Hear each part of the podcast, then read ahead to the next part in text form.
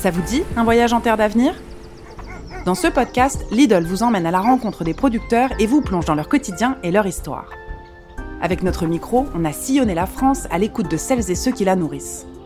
Chaque épisode offre un éclairage unique sur le travail passionné des producteurs qui travaillent la terre en pensant à demain. Le sol, c'est la priorité numéro un. C'est notre outil de travail. Le but de notre métier, c'est peut-être de nourrir le monde, mais c'est aussi déjà de nous nourrir nous. Aujourd'hui, on a rendez-vous avec Patrick et Béatrice, cultivateurs de pommes de terre. Bonne écoute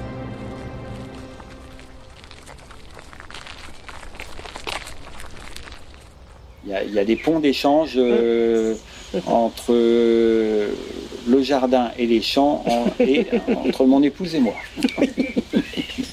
Ça, c'est vrai.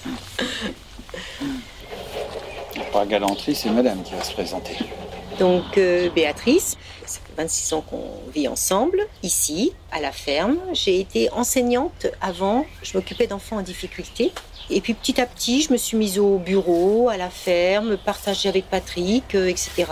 Et donc, euh, j'en suis venue à travailler complètement avec lui. J'ai fait ma lettre de démission que j'ai eu du mal à écrire. Mais ça s'est fait et depuis, ben, on travaille ensemble sur la ferme. Voilà. Donc voilà, moi c'est Patrick, bah, je suis agriculteur euh, comme mon, père l'était d'ailleurs, Euh, également entrepreneur de travaux agricoles. Mon père euh, était quelqu'un de relativement moderne.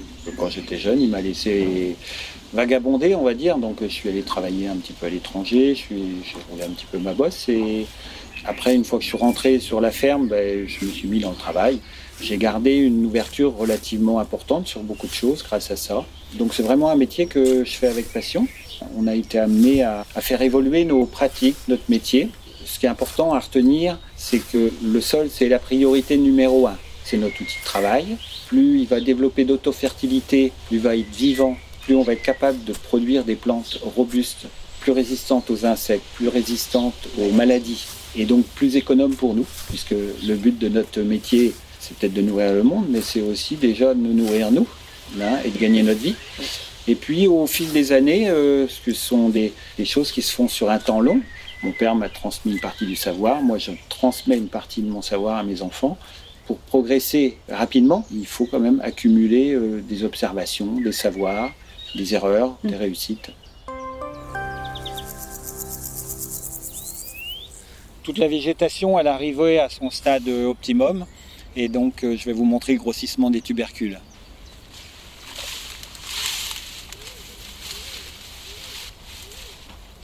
Il va bien falloir les accompagner en irrigation pour qu'ils ne soient pas trop arrosés mais suffisamment, qu'ils se développent normalement. Alors c'est pas parce qu'on voit beaucoup de petits tubercules, maintenant il faut encore les faire grossir et les amener au bon calibre avec la bonne matière sèche, avec un aspect visuel euh, sympa pour le consommateur également. La grosse inquiétude c'est d'avoir un nombre de tubercules suffisant pour faire un rendement correct.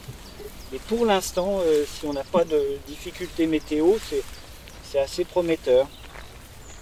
En termes de production, bah, c'est vrai qu'on réussit bien. On a toujours cette peur de ne pas faire les pommes de terre aussi belles qu'il faudrait, aussi attrayantes dans les magasins de par sa couleur. Par exemple, quand vous avez euh, toujours de la matière verte en production sur le sol, bah, les, limaces vont être contentes et elles peuvent faire des trous dans les pommes de terre. Et les pommes de terre vont invendables. Il peut y avoir des bêtes positives et des négatives.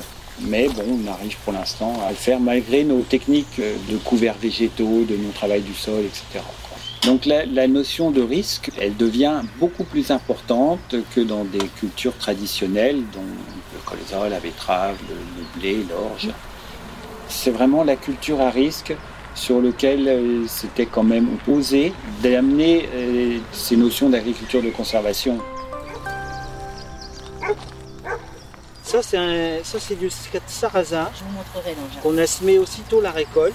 Mais c'est là. vous voyez, vous voyez, vous voyez, on s'en sert, on ne va pas le récolter, on va l'utiliser uniquement en couvert. Et d'ici un mois, il va faire peut-être un mètre de haut, on va le détruire et ressemer un autre couvert. Ce qui fait que notre sol sera toujours en fonctionnement. cette terre, faut qu'elle soit. on- n'arrête pas de, dire ce mot-là, le mot vivant, qui respire, qui mange. On vient juste de récolter des céréales, juste après. on ressemait euh, ce qu'on appelle des couverts, du sarrasin ou des choses comme ça. Il n'y a jamais, jamais de terrain nu puisqu'il faut apporter toujours à manger à cette vie. Ça peut être microscopique comme ça peut être euh, ce type de verre de terre. Et puis, il faut dire que dans nos terres, euh, ici dans la région qui est calcaire, il y a très peu de terres euh, arables. Quoi. nous, avec ce système-là, on apporte de l'humus, on apporte euh, une terre un peu plus noire qui va se réchauffer plus facilement. Vous savez, quand vous portez du noir, vous avez plus chaud que quand vous portez du, blanc. En fait, il y a ça aussi. Tout, à fait. quand on parlait d'autofertilité, on est dans une région avec des sols peu profonds, profond. d'où une importance accrue d'essayer d'amener une fertilité naturelle du sol, en tout cas de la faire évoluer. Mm. vous voyez, je parlais de vie du sol, un joli carabe là qui vient de se balader sur le sol, deux d'ailleurs, trois. Donc voilà, ça, ça, ça, fait plaisir.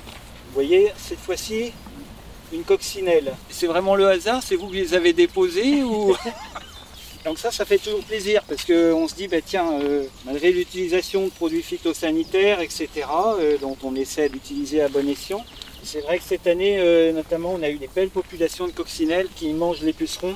C'est de la régulation naturelle. Donc euh, là, pas de dépenses, pas de côté néfaste pour l'environnement. Ça, euh, c'est pas toujours le cas.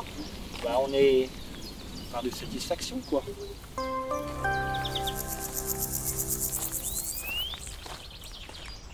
Alors, à la base, on travaille avec un conditionneur français qui s'appelle Pomme Alliance on a toujours su s'entendre.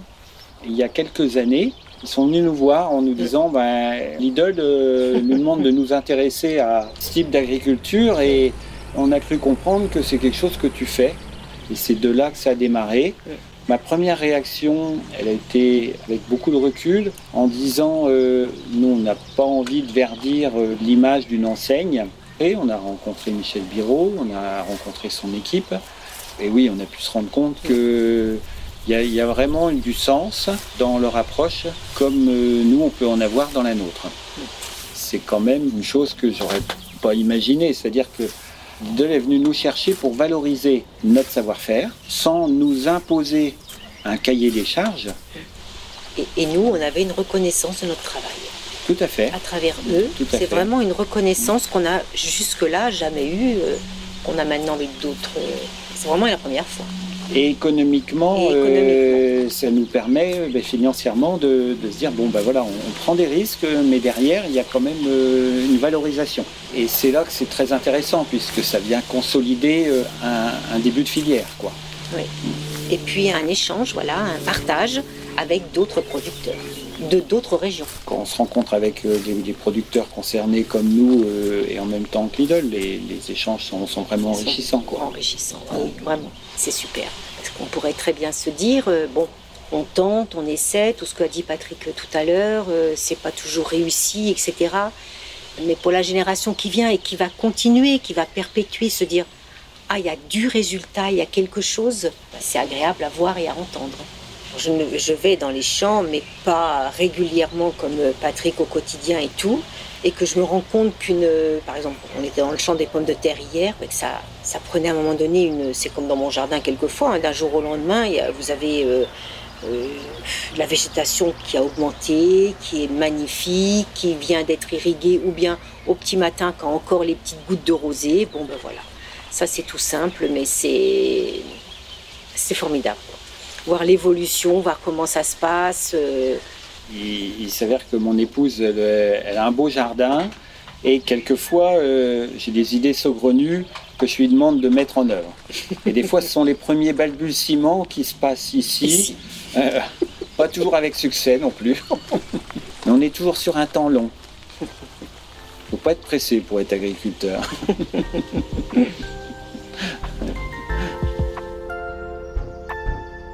Vous venez d'écouter Terre d'avenir, le podcast de Lidl produit par La Toile. Si comme nous, vous avez aimé cet épisode, n'hésitez pas à laisser des commentaires et à le partager. À bientôt pour un nouveau voyage en Terre d'avenir.